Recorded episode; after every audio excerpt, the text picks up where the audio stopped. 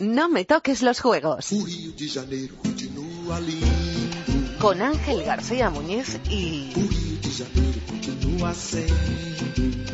Hola, soy Ona Carboné y esto es No me toques los juegos. No me los toques porque es algo muy bonito, a lo que esperas cuatro años para poder conseguirlos. Desde Londres que estoy luchando por, conseguir estar ahí y luchar al 100% y tengo muchísimas ganas de vivirlo. Pues sí, esto es No me toque los juegos y hoy nos va a contar su historia. La única nadadora femenina con siete medallas en el mismo mundial, sí, pero también una diseñadora, un amante de la danza, la ópera y el teatro y sobre todo la madrina de Giotti. Ona Carbonel Ballestero, muy buena. ¿Qué tal? Buenas tardes. Vamos a hablar de todo eso, además todo el tiempo que haga falta, pero en un minuto tengo que hacerte seis preguntas que incluyan el nombre de Ana Tarres. Te las hago ya y no las quitamos del medio, ¿verdad? Muy bien. Ana Tarres dice que una Carbonell lleva mucho tiempo borrándose. Pues es que, no sé, cada uno dice lo que cree. Yo no entiendo esta palabra, la verdad, eh, borrarme de ninguna parte, nada del preolímpico, por motivos de salud, porque tuve una caída muy fuerte, no pude competir en la final, competí en el equipo técnico y no en el libre, y muy a mi pesar porque como los futbolistas, como, como cualquier deportista, lo que queremos después de haber entrenado tanto es poder competir y cuando por algo que tú no puedes controlar, como unas adversidades y sobre todo con un tema de salud, pues a mí sea, eh, tuve mucha rabia por dentro porque, claro, quería competir y quería estar bien y pues esto de los vértigos y los mareos pues fue, fue muy duro para mí y más no poder competir en el equipo libre. Por suerte pude competir en el equipo técnico y, y nada, son cosas que, que tiene el deporte que, que forman parte de él, ¿no? ¿Con Ana Tarres el equipo español de natación sincronizada estaría en los Juegos Olímpicos de Río? No creo. La gente que cree que Ana Tarres está haciendo milagros con Ucrania debería saber que Ucrania ya estaba en la élite de la natación sincronizada y que a Francia la cogió séptima y la dejó novena del mundo. Sí, bueno, a ver, eh, es que nadie es imprescindible, ni las nadadoras, ni los entrenadores, ni nadie, ¿no? O sea, al final crear un buen equipo, ¿no? Y, pues intentar sacar lo máximo posible de tus nadadoras, intentar las nadadoras sacar al máximo posible de tu entrenador es lo que hace que puedas llegar allí, ¿no? Ucrania lleva ya unos cuantos años estando allá arriba, ¿no? En el Mundial de Barcelona ya estuvo en el podium, en el Europeo de Berlín también, en Kazán también, entonces pues es un equipo que lleva muchísimos años trabajando muy fuerte y que ahora está sacando sus resultados, ¿no? Y para no volver al pasado, a todos aquellos maltratos de los que se habló, a los premios económicos que Ana Tarrés se llevaba un gran porcentaje una última pregunta. Ana Tarrés cree que todas las medallas que ha ganado nuestra natación sincronizada son más responsabilidad suya o más mérito suyo que de Gemma Mengual, de Andrea Fuentes, de Ana Carbonell y del resto de nadadoras. Mm, cada uno cree lo, que cree, ¿no? Yo creo que, al final, como te he dicho, todo es un grupo humano y además no somos solo ni las nadadoras ni los entrenadores, son los fisioterapeutas, son el biomecánico, la entrenadora de danza, eh, las familias, o sea, al final es un grupo humano que trabaja muchísimo día a día y que hace que todo esto pueda salir, ¿no? Bueno, se acabó. Dejamos a la telonera y vamos con la protagonista de verdad. ¿Preparada? Muy bien. Hoy en No me toque los juegos, una carbona.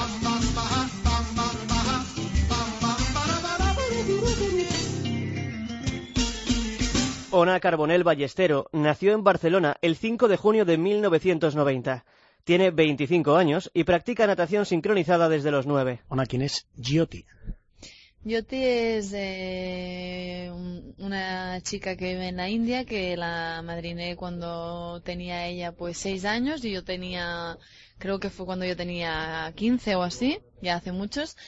Y nada, porque siempre me ha interesado muchísimo la India como país, como, bueno, como forma de vida, cómo son las personas allí. Mi familia ha viajado siempre mucho a la India. Y la primera vez que cobré becado y que, que tuve, pues bueno, dinero así que me lo había ganado yo, pues apadriné a esta chica Vicente Ferrer, porque creo que es una fundación pues muy buena, que trabajan muy muy bien y que he visto con mis propios ojos cómo funcionan, ¿no? Y nada, tuve la oportunidad de verla después de Londres. A eso voy, o sea, con tu primer sueldo con 15 años te conviertes en su madrina. Y con 22, nada más ser su campeona olímpica, vas a conocerlo. Exacto, me hacía muchísima ilusión y con mi pareja hicimos un viaje de mochileros, cogimos dos mochilas y nos fuimos a viajar por Nepal, India y Sri Lanka y cuando estuvimos en la India, primero hicimos pues eh, todo el Rajasthan y también Benares y todo y después fuimos a Nantapur, que es donde está la Fundación Vicente Ferrer y nada, pude ir a verla, a ver su familia, sus hermanos, eh, donde vive ella y la verdad es que fue muy, muy emocionante. La, la imagen última fue nosotros dentro del coche y ella y todo el pueblo corriendo porque no querían, no querían que nos fuéramos. Fue, fue, la verdad es que fue muy bonito. Me han contado que nunca lloraste más y que tenías unas ganas de traértela. Sí, la verdad. Bueno, pero lo bonito de Vicente Ferrer es que ves que, que pues todo el trabajo no es solo para una persona o para los niños que están apadrinados, sino que es para, las infraestructuras, para el agua corriente, para los hospitales. Entonces, pues la verdad es que yo me quedé muy tranquila sabiendo pues que, todas las ayudas que, que, que la gente intentamos hacer pues llegan a buen puerto, ¿no? ¿Qué le lleva a alguien con dos medallas olímpicas, nada más ganarlas, a cogerse una mochila y tirarse dos meses perdida por el mundo? Bueno, la India era un país que me interesaba mucho ya desde hace muchos años, que, que sabía que necesitaba tiempo para, para, visitar y conocer de cerca este país y nunca tenemos tantas vacaciones a no ser que ganes dos medallas olímpicas, ¿no? Entonces, pues nos dejaron dos meses de vacaciones y junto a mi pareja pues fuimos a viajar en plan mochileros total, durmiendo pues compartiendo habitaciones con gente que no conocíamos, eh, viviendo pues con lo mínimo. Y fue una experiencia muy bonita. Nepal me encantó, Sri Lanka también, acabamos haciendo surf. Y fue un viaje pues que no me cambió la vida, pero sí que que bueno, después de, de, la gran burbuja o del gran momento de los juegos y que vivía un poco pues levitando, pues es una muy buena manera pues de tocar de pies al suelo y de, y de ver otra realidad que, que, que es muy muy importante, ¿no? Tienes una frase que me encanta que dices que te sentías la reina del mundo, dos medallas olímpicas, que eras lo más importante y que llegaste a ti y te diste cuenta que no eras nadie. Exacto, en verdad nadie somos nadie porque, bueno, o sea, me refiero, eh, al final una medalla olímpica es algo muy bonito y por, por lo que luchamos cada día, pero hay cosas más importantes, ¿no? Que es, pues bueno, intentar ayudar a gente que, que vive con muy, muy poco, que, que, que pasa hambre, que, bueno, todas las dificultades que hay en países, pues, ¿no? Como India.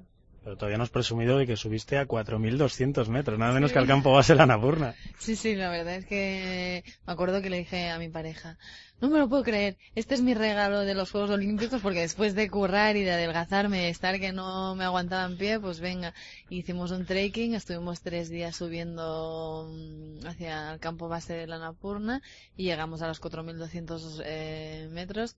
Me picaron 8.000 millones de sanguijuelas. A eso voy, que lo de las sanguijuelas no lo llevaste nada no, bien. hubo un momento que incluso lloré y todo porque, no por el dolor, porque no duele mucho, pero la sensación de tener pues bichos extraños, te sacas el calcetín y a lo mejor tenía cuatro o cinco y así cada hasta que nos subimos hasta los 3000, 3500 que ya es una altura considerable, entonces ya no, no había sanguijuelas, pues lo pasé un poco mal. Eh, qué asquito me, da, me, está dando, como creo que te dio a ti el Ganges, que está bastante sucio, ¿no? A pesar sí. de que allí se bañe todo el mundo. Sí, eh, la verdad es que lo del Ganges es muy, muy fuerte porque además nos levantamos cada día a las cinco y media de la mañana y a las seis hacían una especie de ceremonia y la gente pues va allí y se, se lava, o sea, bueno, se lava con, con un agua muy sucia, pero se lava los dientes allí, se, se lavan el cuerpo, lavan las, las sábanas, la ropa, es, la verdad es que es muy, muy, muy curioso. Deja, deja, que ya que hemos conocido a Yoti, vamos a conocer mejor a Ona. Nombre corto, solo tres letras. Cuéntame por qué, que me gusta mucho la historia. Nada, pues mis padres, los dos tienen nombre y apellido largos y decidieron que, que sus dos hijos, mi hermano y yo, que querían poner un nombre corto porque es más fácil y, y pusieron a mi hermano Max y a mi Ona. Creo que también tenía algo que ver lo de salir a la pizarra, que tu madre, Montserrat... Sí, claro, claro, porque siempre en la lista del cole el nombre que sale más, pues siempre incita más al profesor a, a, a nada, a decir este nombre. Entonces, pues nada, Ona y Max. Por cierto, ¿qué significa Ona? Ona significa buena en vasco, creo. Pero... En catalán, hola, ¿no? Sí, sí. Que unida al agua desde que naciste, vamos. Sí, sí.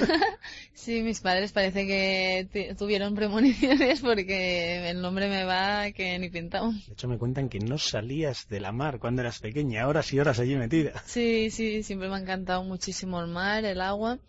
Y nada, cuando era pequeñita pues estaba horas y horas, no quería ni ir a comer porque me encantaba, ¿no?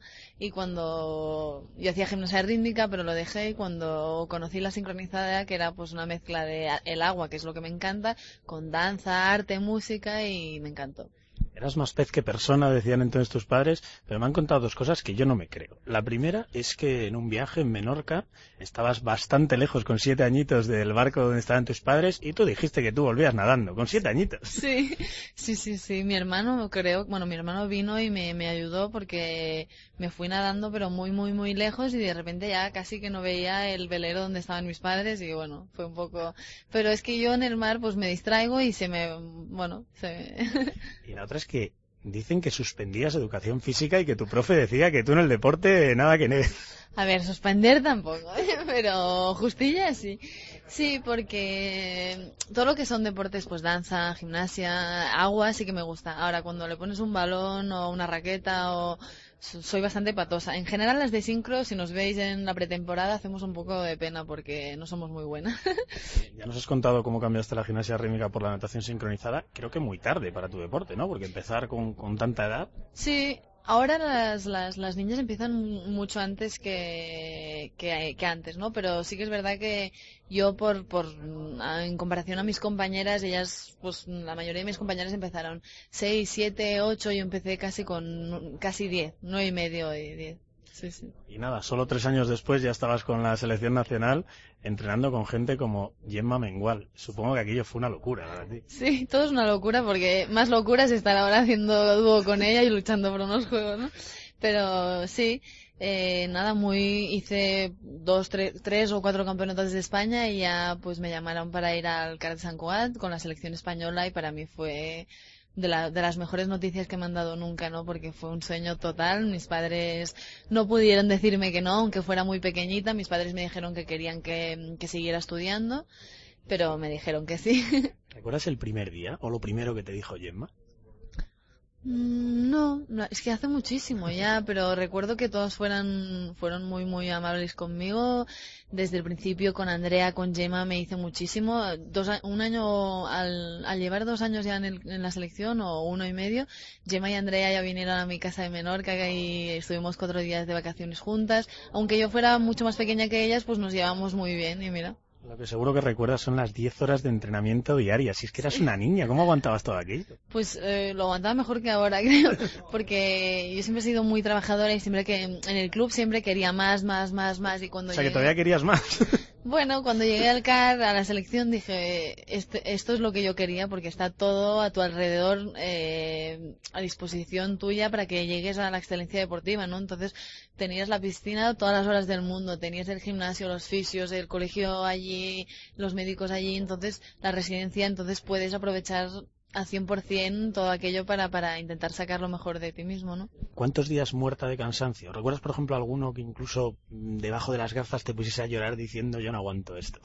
Muerta, muerta no, porque todavía estoy aquí, pero muy, muy, muy cansada, muchos, muchos. Igual que días, pues muy, muy ilusionada y contenta, ¿no? Pero sí que es verdad que bueno, supongo que como en todos los proyectos y como en todos los trabajos hay momentos muy difíciles. Supongo que repetirías, porque por algo lo has hecho, pero ¿se lo recomendarías a una hija tuya? ¿Tú le dirías a una hija tuya que empezase tan pronto con la natación sincronizada? Le diría que hiciera lo que quisiera, porque creo que, que yo estoy ahora mismo aquí porque nunca nadie me ha obligado a nada, porque lo he hecho porque porque me hacía muchísima ilusión. De hecho, mis padres siempre me han dicho, cuando quieras dejarlo, déjalo, ¿no? Entonces creo que algo tan duro y tan difícil y que, que, bueno, que buscas siempre tanto la excelencia y, y buscas siempre el desgaste máximo, pues tiene que salir de dentro y te tiene que apetecer muchísimo, ¿no? De hecho, tienes una frase que me gusta mucho. Eh, no he perdido mi infancia, he ganado madurez. Al deporte no le agradezco las medallas ni los éxitos. Le agradezco los valores, la disciplina y el trabajo en equipo.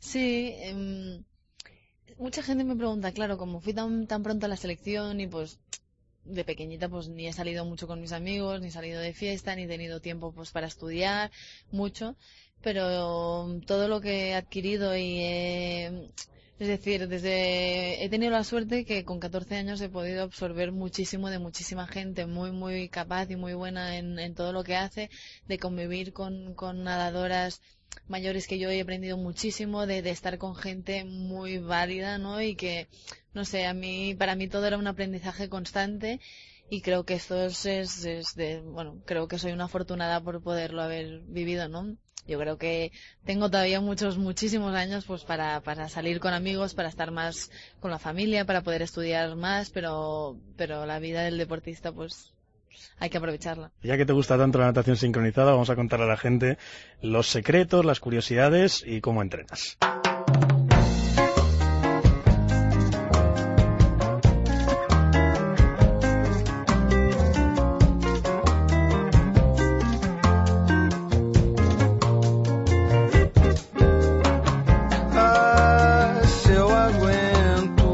Natación sincronizada es una mezcla de gimnasia y danza con la dificultad de que se desarrolla en el agua y al ritmo de la música.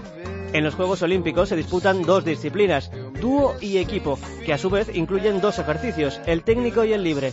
El técnico incluye varios elementos obligatorios en un orden fijado y el libre es más largo y con libertad creativa.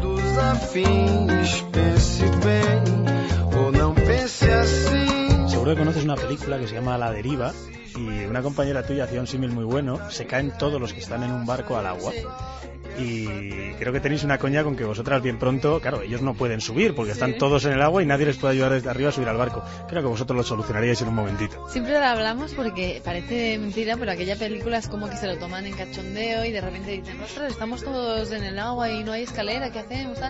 Y claro, empiezan a intentar subir y nadie puede y bueno, después los tiburones y de todo, ¿no? Entonces, claro, nosotras como hacemos los saltos y las subidas estas, pues podríamos hacer una torre y una saltaría, entonces bajaría la escalera, ¿no? Y siempre nos, nos hace gracia. Saltos, subidas, plataformas, figuras, combinaciones, todo eso tiene tu deporte. Suena complicado. Complicado, complicado. No es fácil porque nuestro deporte es en un medio al que no estamos acostumbrados, estamos en ingravidez casi todo el día y es un deporte muy completo, ¿no? Que, que necesita, requiere de un componente artístico, de, de, una parte muy técnica, una parte de ejecución pues muy precisa, una parte física, amneas, entonces pues es muy variado y no es fácil, ¿no? Por ejemplo, ciclón vertical con giro completo, lucio frontal con apertura rotatoria vertical y giro de barracuda. Nos vaciláis, no se puede llamar así un movimiento que hagáis. Nosotros tan tan profesional creo que no le llamamos, pero sí, sí, sí, sí, es que es que es, que es complejo porque piensa que todos eh, boca abajo eh, es, es, muy difícil digamos la orientación de una nadadora de sincro pues se, se, va aprendiendo con los años y después nosotras pues cabeza abajo y en el agua estamos pues tan como si tú estuvieras aquí sentado en un sofá no ya es nuestra vida pero al principio pues cuesta claro a ver, preguntas rápidas que todos nos hacemos sobre tu deporte cuando nos vemos competir. Las apneas, aguantar la respiración bajo el agua. ¿Cuál es tu récord? ¿Cuánto tiempo? Pues mira, ahora acabamos de hacer un reportaje con Gemma eh, con una televisión japonesa que es muy, muy potente, que, bueno, comparan, ahora no te lo puedo decir, pero de las mejores nadadoras del mundo de sincro. Y, y la verdad es que Gemma y yo hicimos casi los récords, eh, pero es que claro, es muy distinto porque nosotras eh, aguantamos el oxígeno en máximo desgaste y en movimiento. Sí, sí ¿no? claro. No, Otro no día- en reposo. No, el otro día probamos, por ejemplo, en reposo dentro del agua y creo que yo aguanté pues eh, dos, minu eh, dos minutos cincuenta o algo Calla, así. calla, calla, que me estás dando miedo. Deja, déjalo. Y Gemma pues dos diez, creo. Es que no sé, no me acuerdo, pero sí. Más preguntas rápidas. ¿Tragáis agua bajo el agua mientras los, hacéis los ejercicios? En general no, pero a veces como estamos tan juntas, pues una hace un splash, o sea, toca el agua y entonces te entra una gotita y a veces pasa. ¿Abrís los ojos? Sí, ¿Os hacéis señales? a veces sí. ¿Os habláis? también, ¿Os dais patadas o codazos? también, también. Duelen, ¿no? Duelen. ¿Y si se os caen las pinzas de la nariz, qué narices hacéis? Llevamos en el bañador un- una o dos de repuesto, entonces las, te las intentas poner muy muy rápido sin que se note, pero es, es de las peores cosas que te pueden pasar en una competición. ¿Se oye la música bajo el agua? Sí. ¿Y si se estropea el altavoz? ¿Qué hace que llegue esa música? De hecho, en Roma, en una competición, eh, en el equipo técnico salimos las primeras, creo, y nos, no, no enchufaron el subacuático con el altavoz de arriba. Entonces, estábamos compitiendo y la gente se pensaba que se oía y no se oía. Y, y hasta que el juez árbitro no pita, tú no puedes parar. Entonces les dijimos que tuvimos que volver a competir porque no, no estaba enchufado. ¿Cómo narices después de todo esto salís del agua sonriendo? después de estar tanto tiempo bajo el agua. Porque es lo que toca. El cloro. ¿Es cierto que a veces se pasan tanto que parece ácido sulfúrico directamente? Sí, esto es una de las cosas que sufrimos mucho. Yo, para mí, lo peor es el tema del frío, para mí lo más. Ahora, ahora vamos a Y ello. el cloro, el cloro porque, claro, al final no es bueno ni para los pulmones ni para los ojos. Normalmente entrenamos con gafas, pero cuando estamos cerca de una competición hay que entrenarlo, ¿no? Si se te olvida algo para Río, ¿qué prefieres que se te olvide? ¿El colirio para los ojos o la crema para la piel? Uf, muy difícil. Mm, creo que el colirio porque la piel es que necesitamos ponernos crema dos veces al día. Y lo del frío que decías. Tu compañera Clara Basiana dice que hay cuatro temperaturas. Normal tirando a fría, muy fría, congelada y hoy patinaje artístico. Es buena, es buena. Para mí siempre es patinaje artístico porque lo paso muy mal. Tengo mi, mi temperatura corporal es distinta a la, a la mayoría de nadadoras y, y paso siempre mucho frío porque cuando estamos ya una hora o dos la temperatura corporal desciende muy rápido y estás siempre con un tembleque constante pues que no es fácil entrenar. De hecho, creo que tienes criofobia. O sea, que Sí. tienes un miedo al frío y estás todo el día congelada. Ya ¿no? que mis padres son médicos y mi hermano biólogo me he autodiagnosticado criofobia. Pero llega al punto que también lo ha comentado alguna compañera tuya de decir, hoy vamos a morir como Jack agarrado a la tabla del Titanic. No, no tanto, pero siempre, muchas veces eh, todas me miran y dicen, Ona, ¿qué? ¿Cómo está el agua? Porque yo soy como el termómetro, ¿no? Si yo la encuentro fría, es que está fría, fría. Entrenamientos, ¿cuánto y cómo? Cuéntame un día normal en la vida de Ona.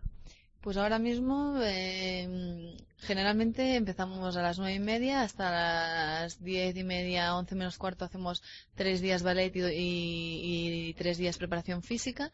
Después unas eh, tres horas y media, cuatro de agua, comemos y unas dos horas y media más de agua. Imagino que acabarás hasta las narices del agua y de hecho le contaste a mi compañera Laura Marta de ABC, después de una competición no quiero ni ducharme porque estoy del agua hasta las narices. Es un poco raro, pero me estoy un día mínimo sin, sin poner eh, ni la mano ni el pie dentro del agua, sí. Después de una competición acabas... um, mira que me encanta el agua, pero es que es tanta, tanta, tanta, tanta agua siempre que al final... De hecho, aunque quieras ducharte, hay días que te duelen tanto los brazos que no puedes ni ducharte, ni levantar el brazo. Esto es muy puntual, pero sí que, que cuando estás con máxima exigencia física, con una- un periodo de mucho físico, hay veces que no puedes ni ducharte.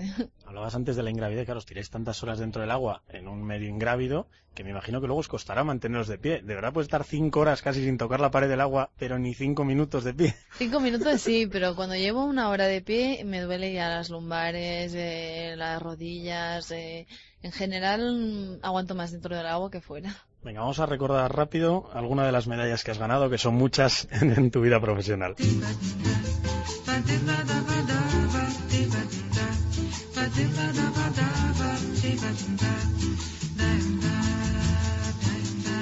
No lo olvides, no me toques los juegos.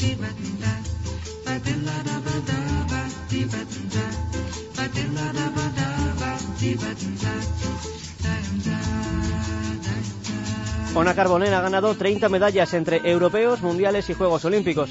Las más destacadas, la plata en dúo y el bronce en equipo de Londres 2012. Es la única nadadora de la historia con 7 medallas en el mismo Mundial de Natación.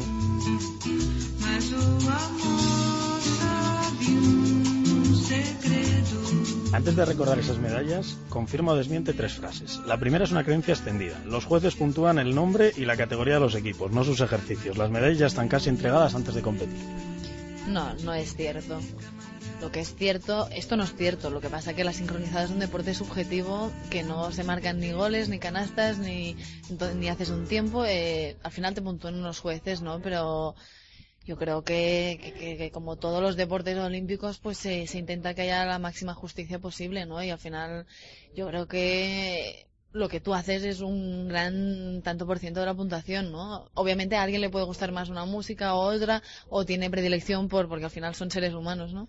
Aunque vayan cambiando de equipo constantemente, las rusas siempre quedan primeras. Y Porque ahora son muy todo- buenas. Y ahora todos sabemos que las chinas van a quedar seguramente segundas en los juegos. Pues no se sabe tan claro, ¿eh? En Londres no lo quedaron, así que esperemos que, que haya competición, pero Rusia son, son, son de otro planeta. Ahora recordamos quién ganó esa, esa segunda posición o esa medalla de plata en Londres. La segunda es tuya. No veo medallas, veo horas de esfuerzo. Ganas una medalla y ya piensas en la siguiente. Hombre, suena extenuante y hasta un poco injusto.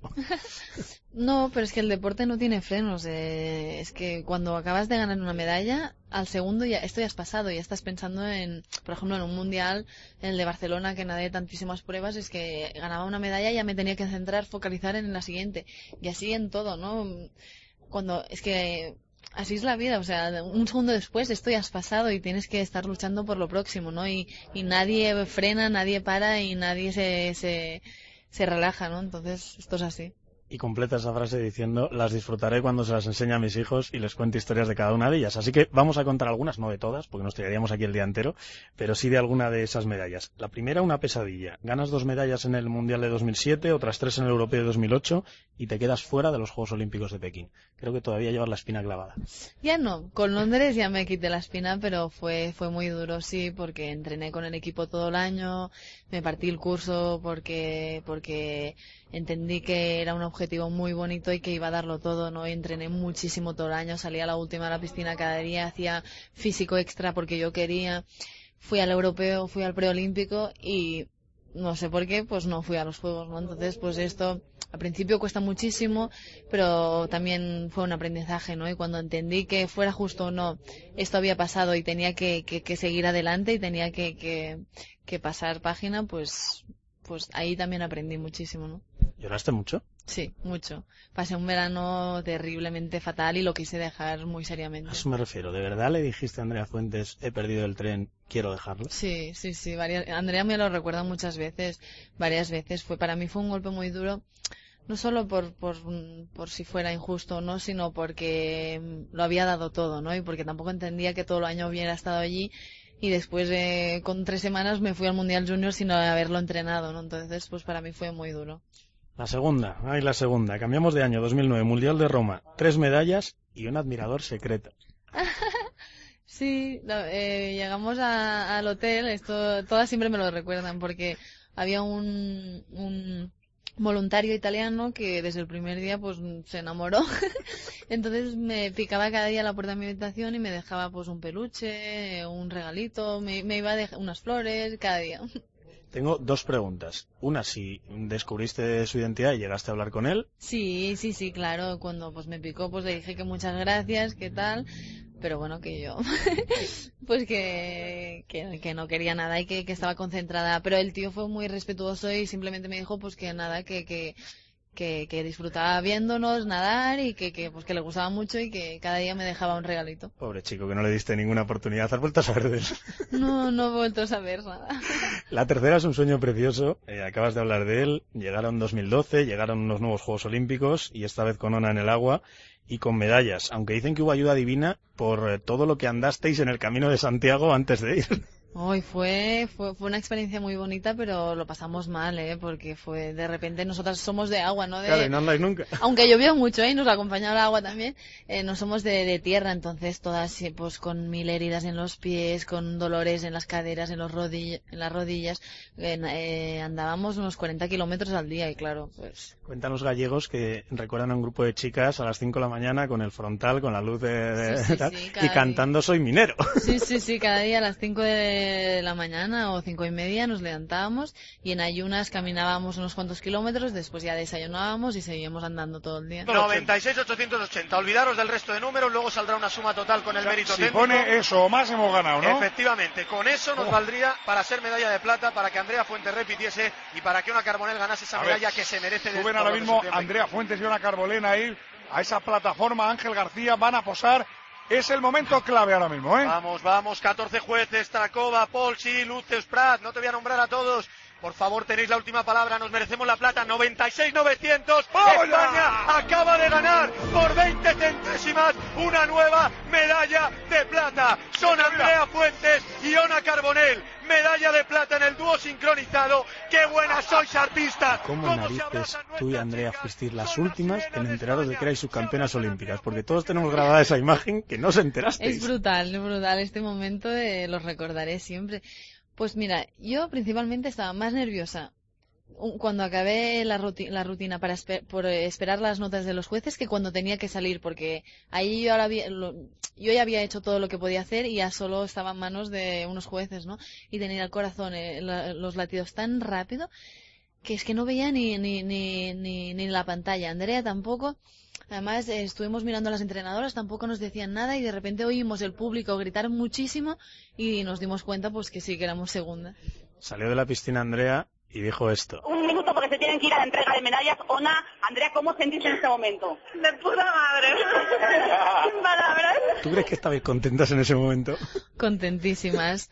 Es que es difícil de explicar esta sensación. Fue, es algo muy, muy, muy bonito que ahí sí que me quité la espina de Pekín y de cualquiera que pudiera tener porque después de tanto, tanto, tanto sacrificio, pues conseguirlo fue muy bonito. Luego llegó el bronce y un año después el récord.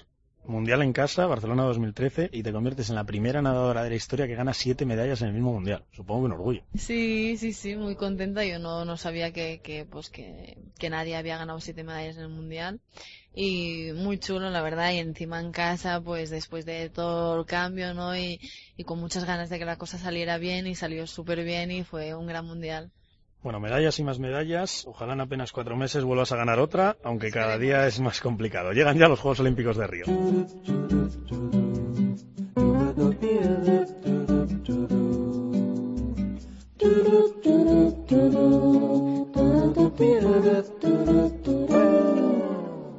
Rio que mora no mar, sorriu pro meu rio que tem no seu mar.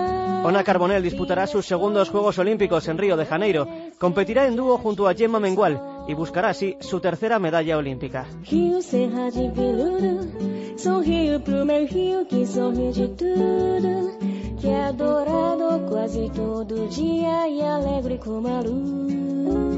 Es un fracaso que España, después de una plata en 2008 y un bronce en 2012, ni siquiera haya clasificado al equipo para estos Juegos de Río. Bueno, es, es un golpe bajo para nosotras, para las que más, ¿no? Eh, al final no, podemos olvidar que los Juegos Olímpicos son cada cuatro años y que son muchos años que te estás preparando, ¿no? Y, no poder ir, pues para nosotros ha sido un golpe muy, muy duro, ¿no? Más todo lo que le ha acompañado, ¿no? Que no ayuda. Pero también entendemos que así es el deporte, ¿no? Yo creo que ha sido duro, pero también sabemos que lo hemos dado todo, ¿no? Nos hemos dejado la piel cada, cada día. Estos meses antes del preolímpico hemos hecho un físico increíble. Eh, hemos trabajado muchísimo. Entonces, pues bueno, también hay que aceptar que las rivales lo han hecho mejor y que han estado mejor, ¿no? Y nosotros eh, no se puede olvidar que estamos sufriendo un cambio generacional, ¿no? Si mides la media de edad de- del equipo que estuvimos en el preolímpico, que nadamos, las chicas que nos tiramos al agua, en comparación a Londres o Pekín, pues, pues es, es muy diferente. Y esto, pues es que es así, ¿no? Ya no está Gemma, ya no está Andrea, tú no pudiste nadar lesionada. se Bueno, yo nadé el técnico, ¿eh? El técnico, Sí. pero no el libre. Yo nadé el técnico y Alba el libre. Se sí. han ido eh, algunas nadadoras históricas. ¿Tú crees que los jueces ya nos han perdido el respeto y que va a ser muy difícil recuperarlo o esto solo es un bache pasajero?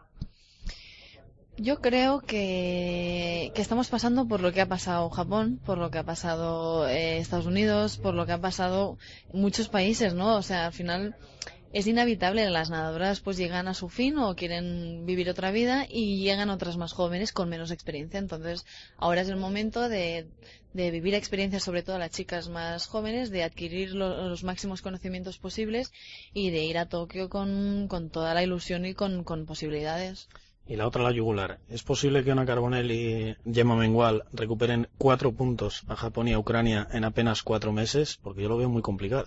Cuatro puntos porque respecto Porque- a Kazán. Eso es, porque en Claro, Kazán ellas pero- hicieron 185 puntos, tanto Ucrania como Japón, en el Proolímpico nosotros 181. Es que- Explícame por qué tengo que confiar, que yo estoy encantado de hacerlo, en Ana Carbonell y en, y en Gemma Mengual para subir al podio. Claro, es que al final, bueno, pues eh, mira, es muy claro. La gente habla y dice lo que quiere, ¿no? Pero el tema es que en un mundial se puntúa, o sea, las puntuaciones todas están a un nivel. En unos Juegos Olímpicos todavía más. O sea, en un mundial a lo mejor has visto máximo 9 8. En unos Juegos Olímpicos puedes ver 9 9. En un Campeonato de Europa verás máximo 9 7. Y en un Open 9 6. Es decir, cada competición tiene su rango de puntuación. De hecho, acabamos de hacer hace dos meses o tres un Open de Francia en el que Ucrania sacó un punto menos de puntuación que nosotras hace un año. Es decir, ¿me entendéis? Y vosotros decís que están a cuatro puntos por encima, cuando en la misma competición han estado un punto por, de- por debajo. Me refiero, cada campeonato tiene, tiene una puntuación. Yo en Kazán saqué pues a lo mejor cuatro puntos más que en el europeo o tres puntos más. Es decir, cada competición tiene su rango de puntuación. Entonces no, no nos podemos guiar por esto porque no tienen ningún tipo de sentido. Además que Gemma y yo somos subcampeonas olímpicas y ni las chinas lo son en dúo, ni las chinas lo son, ni las ucranianas lo son, ni las japonesas lo son, ninguna de las componentes del dúo. Me encanta tu palo, tus argumentos y tu tono, así que dímelo ya. ¿Tú, a día de hoy, crees que Gemma Mengual y Ona Carbonell van a subir al podio en Río? Espero. bueno, es decir, creo que habrá competición y que esto es lo bonito del deporte, igual que lo hubo en, en Londres. En Londres también estábamos muy bien preparadas, pero hubo muchísima competición. Creo que todo puede pasar, que esto es lo bonito de la competición. Creo que estamos allí, que llevamos dos coreografías muy, muy buenas y que quien lo haga mejor, el que nada mejor es el que ganará. Bueno, pues sueñas con esa medalla, eh, toca que prometer que harás cuando triunfes en Río. Es una promesa que hacen todos los protagonistas de No me toquen los juegos. Yo les propongo una, pero si quieres prometer cualquier locura por esa medalla olímpica, el micrófono es tuyo también, ¿eh? Vale, ¿tú cuál propones? No, vale, pues te propongo. Eh, ¿En qué colegio estudiaste? En uno de Barcelona. ¿Cómo se llama? Naví. Si Ona Carbonell vuelve a subir al podio en Río de Janeiro, promete volver al Colegio Naví a contarles a los alumnos cómo es tu deporte, la experiencia olímpica y a enseñarles cuatro o cinco ejercicios de tu deporte. Lo haría encantada. Ojalá pueda hacerlo. Venga, promesa grabada, ojalá cumplida ya por septiembre.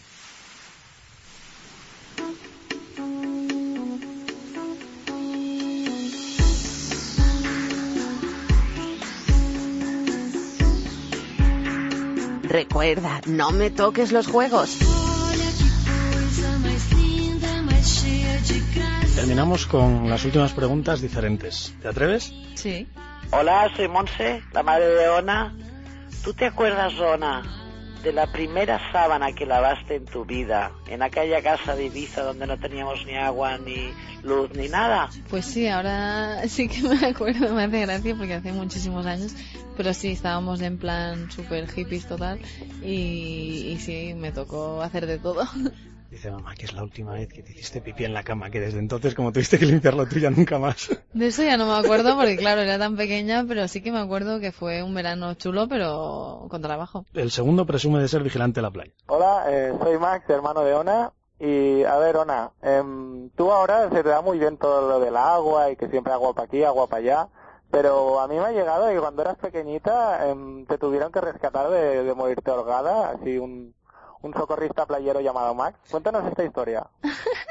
Él le encanta, es que es muy competitivo. Mi hermano hizo una carrera con Jessica Weiss, que, que es muy amiga nuestra, y la ganó, bueno, la ganó de aquella manera, porque claro, un, dos, tres ya, entonces él salió, hicieron 20 metros, ¿no? Pero es tan competitivo mi hermano que si se tiene que quedar ahogado, pero ganar la carrera lo hará. Y sí, sí, es verdad que, que me vino a salvar totalmente en el mar de Menorca. La tercera va de bichitos. Hola, soy Irene Montroquio, compañera del equipo nacional de Ona Carbonell. Y nada, quería hacerte una pregunta, Camomela. Ah, me han dicho que por Río hay un mosquito que se llama Aedes aegypti, que está circulando por cerca, por la piscina. Y bueno, yo sé que tú tienes algún tipo de problema con estos mosquitos, pero cada año te pasa algo en verano con ellos, o sea que, a ver, cuéntanos un poco qué es lo que pasa. Irene es mi, qué mona, es mi salvadora total. Siempre me pasan cosas extrañas y los mosquitos siempre vienen a mí, ¿no? Entonces, en verano muchas veces nos ponemos guapísimas, tal, vamos a salir eh, de, de- de fiesta o a cenar y, y me pican mosquitos en la cara, en la frente, tal. Entonces, pues claro, me tengo que ir a casa porque parezco yo que sé qué. Esto se va animando. La cuarta es breve y muy directa. Hola, soy Pablo, la pareja de Ona. Hey, Ona, ¿tú crees que una primera cita puede acabar en un depósito de la grúa? Sí, es muy graciosa esta. Porque, pues la primera vez que, que nos conocimos y que, bueno, sí, la primera cita que tuvimos, yo súper contenta porque me acababa de comprar mi primer coche y lo aparqué en un sitio que no se podía y cuando le fui a enseñar a mi pareja, en plan, chuleando, pues mira, este es mi coche, no estaba el coche y nos tuvimos que ir a la grúa a buscar el coche. De verdad, tu primera cita acabó en el depósito. Sí, sí, sí, sí. Y la última, a ver si en esta te atreves. Hola, soy Víctor, amigo de, de Ona, del CAR de San Cugat. A ver, Ona, todos sabemos que para lanzar la música, para bailarla en el agua, para interpretarla, eres una crack. Me gustaría saber si también se te da bien cantar. ¿Nos podrías arrancar alguna cosita, alguna canción que te sepas? Ahí ha sido malo, ¿eh? Él es muy amigo mío. Ostras, es que cantar lo hago muy mal, no me atrevo, ¿eh? vamos a hacer un trato tú y yo. Nada más bajar del podio te vas a encontrar con este mismo micrófono del Podio Olímpico de Londres. Si bajas de ese podio con una nueva medalla, entonces sí cantas en directo con Vale, nosotros. canto una estrofilla, ¿vale? Venga, hecho. Muchas gracias y que tengan mucha suerte. Gracias.